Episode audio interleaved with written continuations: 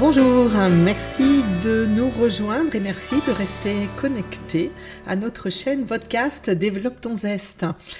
Aujourd'hui, je vais vous parler d'un sujet qui n'a fait que s'accentuer depuis 2020 il s'agit de l'accompagnement au changement et entre autres euh, le besoin de changer individuel dans son job, dans sa vie, pour des raisons peut-être de quête de sens, pour des raisons peut-être d'équilibre euh, de vie perso, vie pro ou autre. En tout cas, c'est un sujet qui ne fait que s'accélérer et vous devez être un manager concerné par plusieurs collaborateurs qui se questionnent ou qui montrent des signes de changement. Donc quand on est euh, responsable et manager, comment accompagner ça, comment avoir une lecture de certaines étapes euh, qui demandent à être euh, à, une écoute spécifique, hein, qui demandent peut-être aussi à déléguer à certains moments. Vous verrez qu'il y a des étapes plus sensibles ou plus complexes que d'autres. C'est le sujet aujourd'hui que nous abordons avec les dix étapes du changement du cycle d'Hudson. Donc dans le changement, nous parlons de changement individuel et j'ai le plaisir, donc je suis Corinne Lannepaban, je suis coach individuel d'équipe, je dirige Vista Partners et le coaching, donc centré sur le développement du potentiel individuel des équipes et du coaching, co-développement et euh, en direction aussi de Symbolis en santé au travail et risques psychosociaux. Et c'est vrai que si j'en parle dans cette présentation, c'est que nous sommes au carrefour, quand nous parlons de changement et changement individuel, nous pouvons être au carrefour de certaines phases d'accompagnement qui sont délicates et qui pourraient même, si elles ne sont pas accompagnées, soutenues, euh, malheureusement, hein, euh, euh, se transformer en arrêt maladie ou voire même quelquefois en, en épisode vraiment dramatique. Donc, Évidemment que vous n'avez pas la totalité de la responsabilité de ça, mais c'est intéressant quand même de se questionner sur comment accompagner autrement, comment repérer, discerner les étapes par lesquelles peut-être vous, vous passez, et en priorité là, dans le sujet de mon podcast, vous pouvez euh, euh, coacher, accompagner votre collaborateur ou vos collaborateurs. Alors, ce cycle du changement, d'après euh, Frédéric Hudson, qui était coach et professeur à Columbia, je l'ai connu et découvert par Gilles Pellerin, qui a été formateur et superviseur en analyse transactionnelle dans les années de 80, exactement de 90 à 2005, date euh, à laquelle j'étais certifiée en analyse transactionnelle. Donc, euh, il, a, il est vraiment, euh, il a vraiment beaucoup, beaucoup dispensé, vulgarisé, accompagné ce cycle du changement et je lui en suis très reconnaissant puisque c'est une des cartographies qui est encore actuelle et très intéressante au niveau psychologique tout en étant assez concrète. C'est ce qui fait que je me permets de pouvoir vous la partager. J'espère que vous serez aussi passionné et outillé euh, à l'issue de ce podcast. Euh, et si, euh, évidemment, ça va soulever sans doute des questions ou des demandes ou peut-être des besoins d'accompagnement spécifique, revenez vers moi. Vous me trouverez sur LinkedIn, Corinne Lannepaban, et j'aurai plaisir donc à vous renseigner ou vous accompagner. Alors, Peut-être que pour suivre, je ne sais pas si vous êtes en train de courir, euh, d'écouter dans la voiture ou autre activité, euh, si vous pouvez, ce qui serait intéressant, c'est que vous fassiez un cercle sur la feuille. Prenez une feuille devant vous, vous faites un cercle. Et ce cercle, vous le coupez en deux dans le sens de l'horizontale, dans le sens de la donc à l'horizontale. Et en haut, en, milieu, euh, en haut de cercle, vous, à l'aplomb, vous mettez 3 rentabilité de projet, puisque nous allons démarrer par la phase 3. Alors évidemment, je sais qu'il y en a qui aiment bien euh, aller dans l'ordre, mais vous comprendrez tout à l'heure pourquoi la 3. Quand vous êtes manager, la, la phase 3, avoir des collaborateurs en énergie centrée sur l'extérieur de leur activité, centrée sur comment améliorer, optimiser, euh, faire du mieux qu'ils peuvent, vous aimez ça. Et c'est là où vous êtes intéressé pour aller en formation, trouver des clés pour manager encore euh, mieux cette optimisation et délégation. Et vous appréciez d'avoir des collaborateurs qui vont vraiment être des collaborateurs euh, centrés sur leurs indicateurs pour exercer au mieux leur mission qui vont avoir beaucoup euh, d'énergie pour être satisfaits, pour être dans une amélioration continue, vous dire en général ça roule, t'inquiète, c'est cool, je le prends en charge. Enfin bon, j'utilise un langage qui est peut-être pas celui que vous entendez au quotidien, hein, parce qu'on est en France, quelquefois la plainte reste présente, même pour quelqu'un motivé. En, tout cas, vous avez des collaborateurs qui assument les hauts et les bas, mais qui sont alignés et, euh, et incarnent vraiment la fonction dans laquelle vous, voilà, ils sont positionnés. Et le côté ça roule, ben tant mieux, c'est intéressant, mais c'est pas là où va euh, le cycle d'Hudson va vous apporter le plus de plus-value.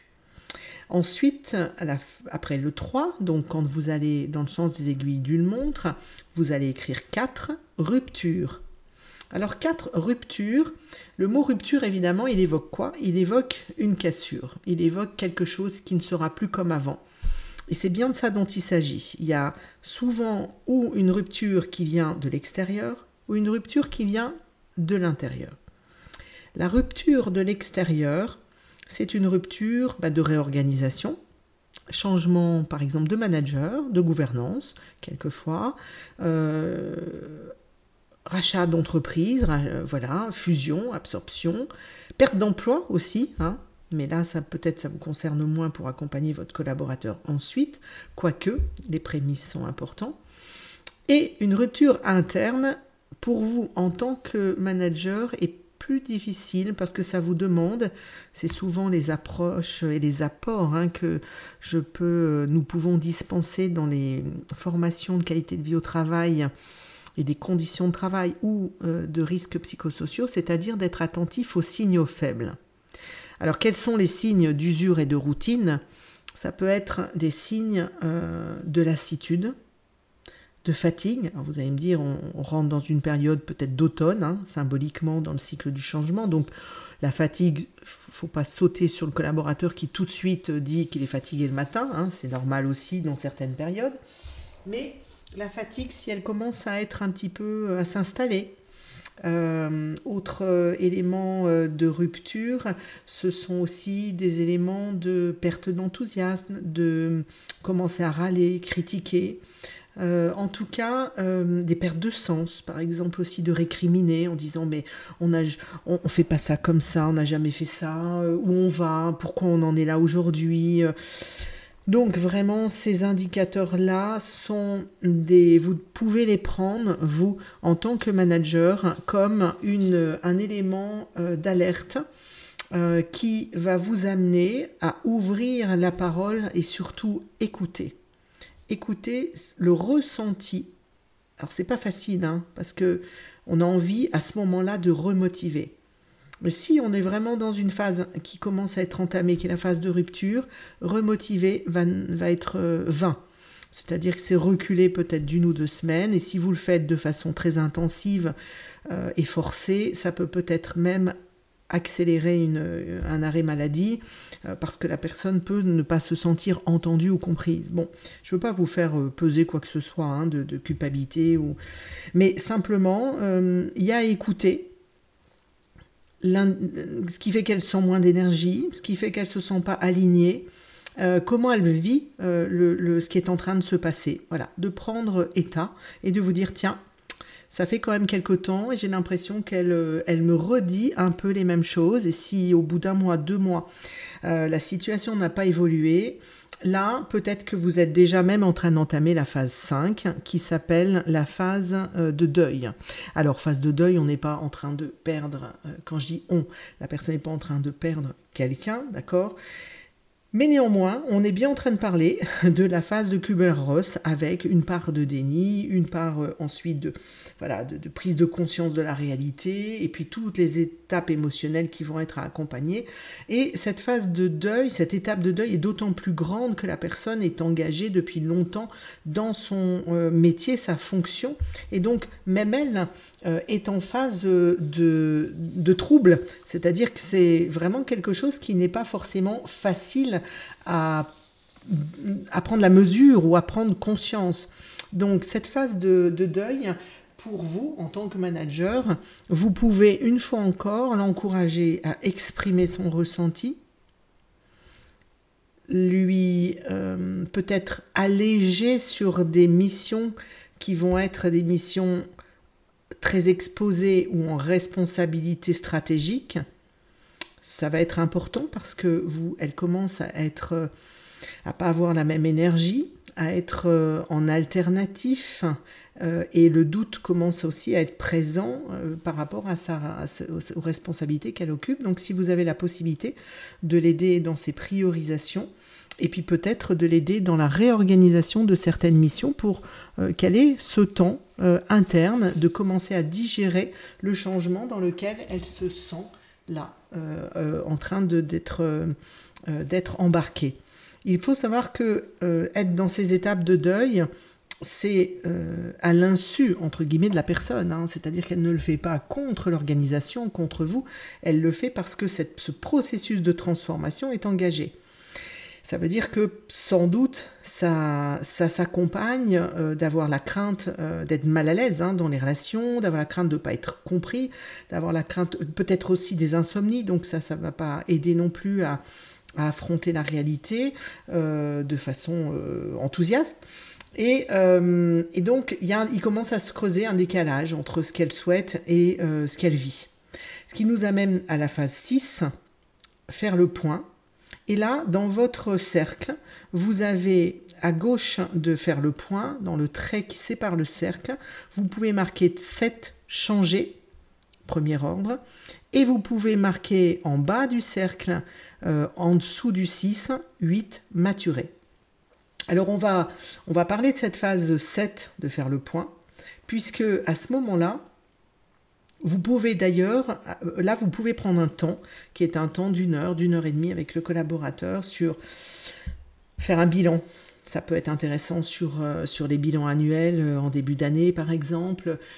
ça peut être intéressant aussi en bilan de carrière et d'évolution, s'il y a quelqu'un ou un service qui peut avoir cette responsabilité-là en interne de l'organisation, pour qu'elle puisse exprimer le décalage et la projection ou pas dans laquelle elle se voit dans la ligne de temps.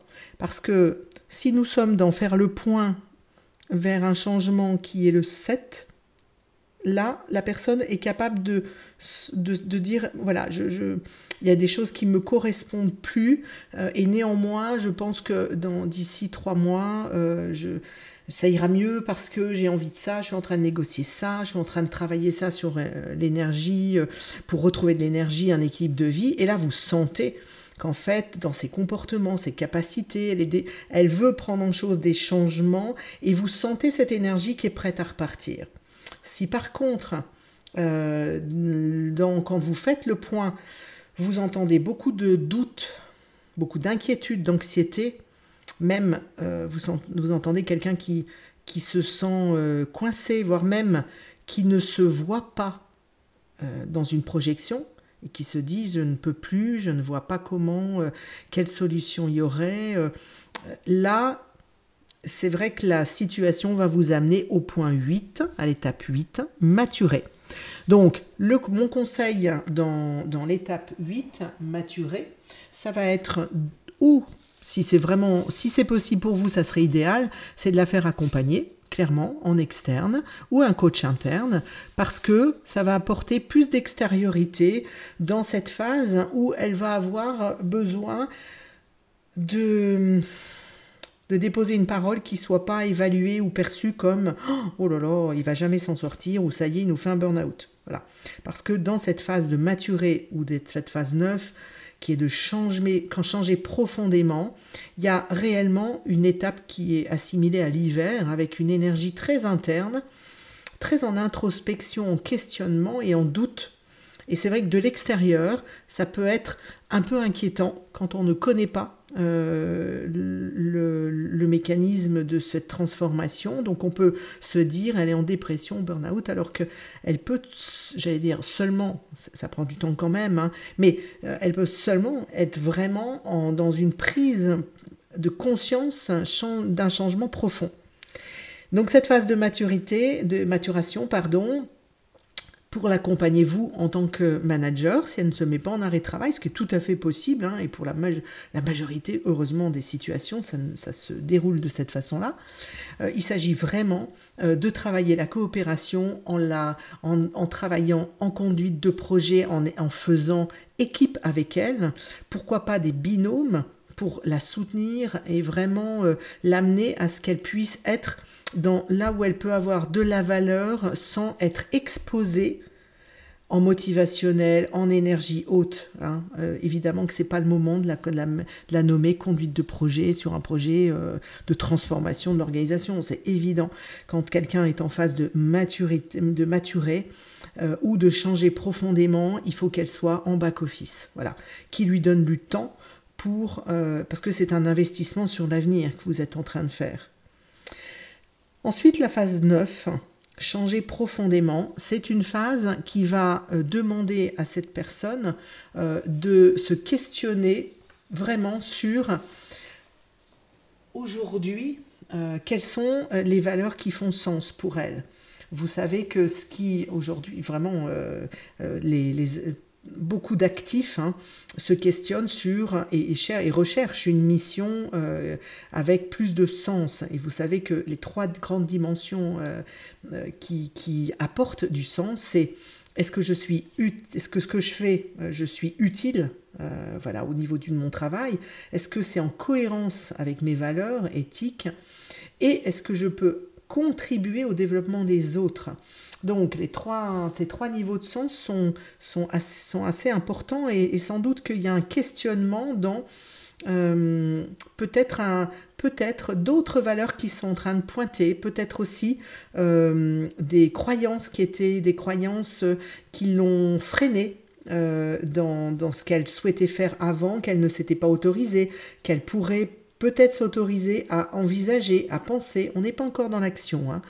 peut-être au niveau de son identité, quelqu'un qui a, été beaucoup dans l'intellect, le concept, et puis qui finalement euh, euh, a une appétence peut-être euh, de, relever les manches, de faire les choses de façon plus avec méthode, concret, voire même manuel, mais tout le monde n'a pas la vocation de, faire ce, ce switch hein, aussi fort.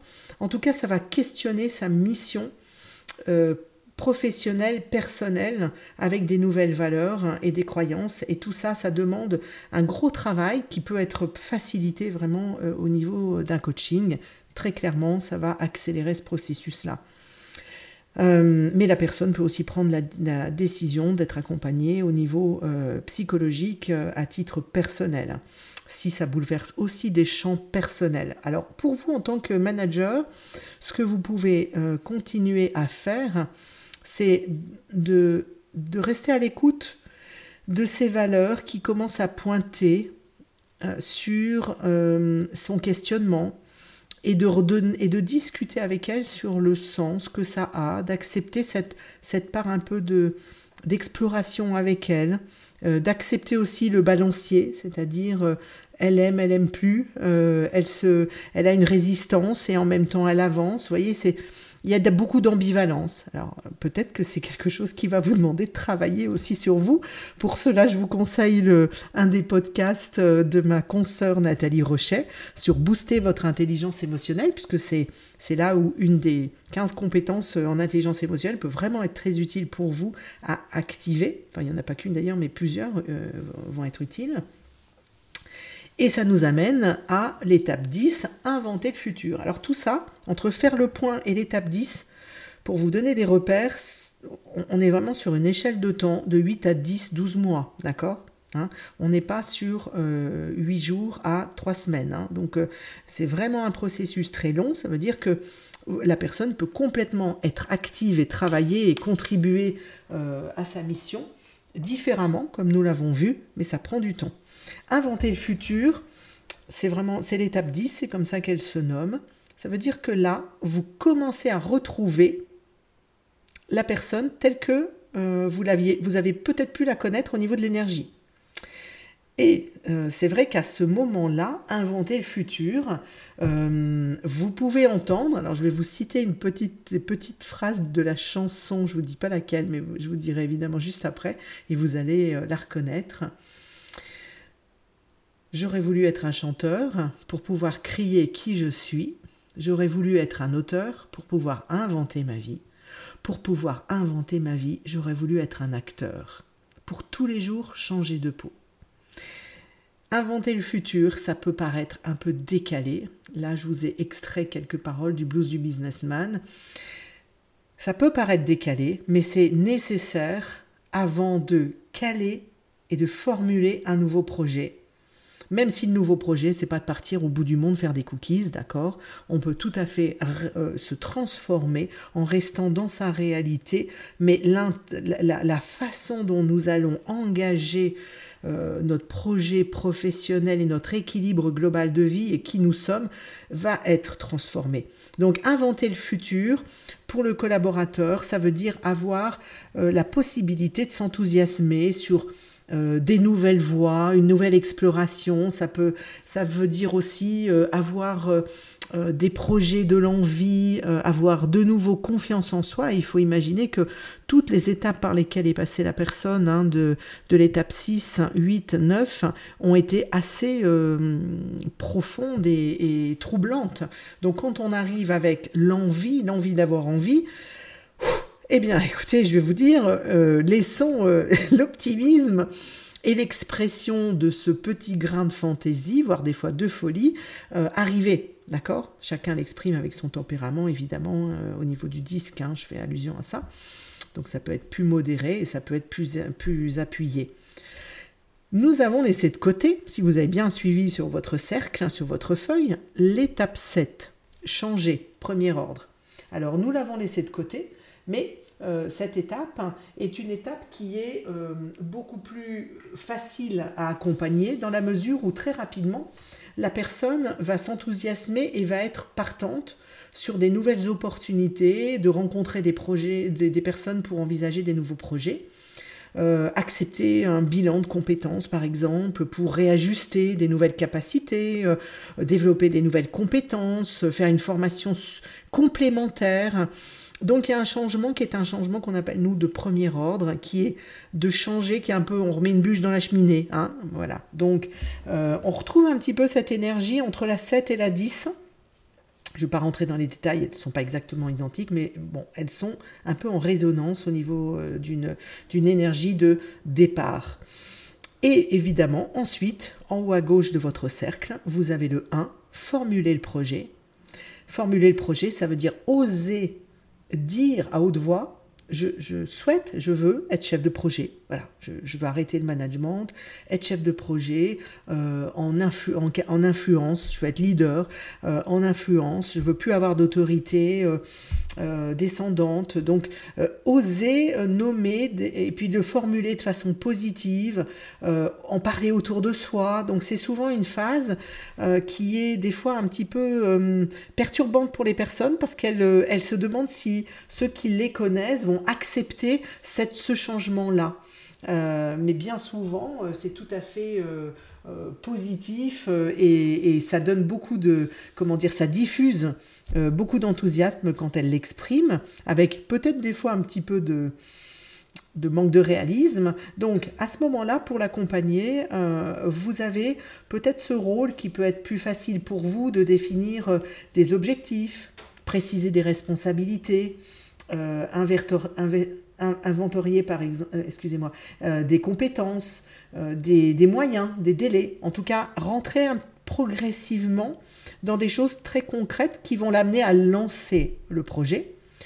lui donner une mission en parallèle, par exemple, dans lequel elle va pouvoir exercer une nouvelle posture, une, d'autres, des nouvelles compétences qu'elle a acquises, si elle a changé en 7, par exemple, lors d'une formation. Euh, si elle veut remettre le pied à l'étrier avec une visibilité plus importante sur un projet qui a plus de sens, par exemple on parle beaucoup d'RSE aujourd'hui, euh, donc c'est peut-être quelqu'un qui va vouloir porter ces sujets-là. Ce qui est très important, c'est surtout pour vous en, tant que manager, ne, vous dites pas, oulala, là là là, d'où elle vient, elle peut tout à fait replonger. Euh, si c'est aligné, ça a du sens, et au contraire, elle a compris, elle s'est reconstruite dans cette phase de 8, 9 et 10, allez-y, allez-y en accompagnant ce lancement de projet avec des critères mesurables, euh, euh, de la, des moyens, des objectifs intermédiaires et puis du réalisme avec un encouragement et, surtout une valorisation des valeurs avec lesquelles elle va mettre de l'énergie pour faire réussir ce projet. Donc, et nous arrivons au 3. Et la boucle est bouclée, c'est-à-dire que là, vous pouvez me dire, alors elle va rester combien de temps dans le 3 Parce que j'espère bien qu'elle ne va pas repartir en 9. Eh bien écoutez, ça, j'aimerais, il y a des choses qui sont lisibles dans les réalités de transformation euh, des individus. Euh, depuis, euh, depuis voilà, j'ai été formé, certifié en 93, depuis toutes ces années de pratique et d'accompagnement, Évidemment que mon discernement est affûté et que je peux lire, même si chaque expérience est différente, je peux quand même repérer ou lire ce que vous traversez ou vivez, ce que les personnes vivent. Néanmoins, là, je ne peux pas avoir euh, d'anticipation sur combien de temps vous allez vous retrouver en, en rentabilité de projet, en accomplissement. Pour certains, il y a des cycles de 18 mois, pour d'autres, il y a des cycles de 5 ans ou de 7 ans. Ce qui est sûr, c'est que les cycles euh, bah, de nos parents ou grands-parents sont moins fréquents, hein, parce qu'un cycle de 10 ans, 15 ans ou 20 ans dans le même métier sans se poser de questions et sans être usé, ou désabusé, encore pire, là, euh, non. Aujourd'hui, c'est vrai qu'on est dans des cycles plus rapides. Ce qui est très important, c'est que ce cycle rapide, si vous avez entendu le podcast sur VUCA, euh, c'est très intéressant parce que vous allez amener le collaborateur à développer de la compétence, euh, changer, donc développer de la résilience personnelle. Et ça, c'est vraiment une possibilité de booster euh, une créativité et de continuer à évoluer. Vous pouvez aussi écouter le podcast Manager, retrouver votre créativité en situation de crise par euh, Martine Chaillet, qui est une interview euh, très intéressante. Et euh, je vous laisse aussi écouter en complément Le sens au travail, une motivation de cœur, qui est le podcast de notre consoeur Véronique Martin qui peut tout à fait apporter un éclairage supplémentaire, puisque vous avez bien entendu que la quête de sens, c'est vraiment une réalité qui, a, qui s'est beaucoup accentuée depuis 2020. Voilà, alors je suis intarissable sur le sujet, mais il est l'heure de bientôt nous quitter. Donc n'hésitez pas si vous avez besoin d'un soutien, d'un éclairage personnel à me contacter euh, en message privé sur LinkedIn, Corinne Lannepaban à me suivre d'ailleurs euh, sur LinkedIn. Nous partageons sur Hello Coaching, Vista Partners et en ce qui me concerne euh, régulièrement euh, des posts et, et, nous tentons d'apporter de la valeur. Donc n'hésitez pas à nous suivre et j'aurai plaisir à vous retrouver très prochainement sur une autre thématique de podcast. À très bientôt.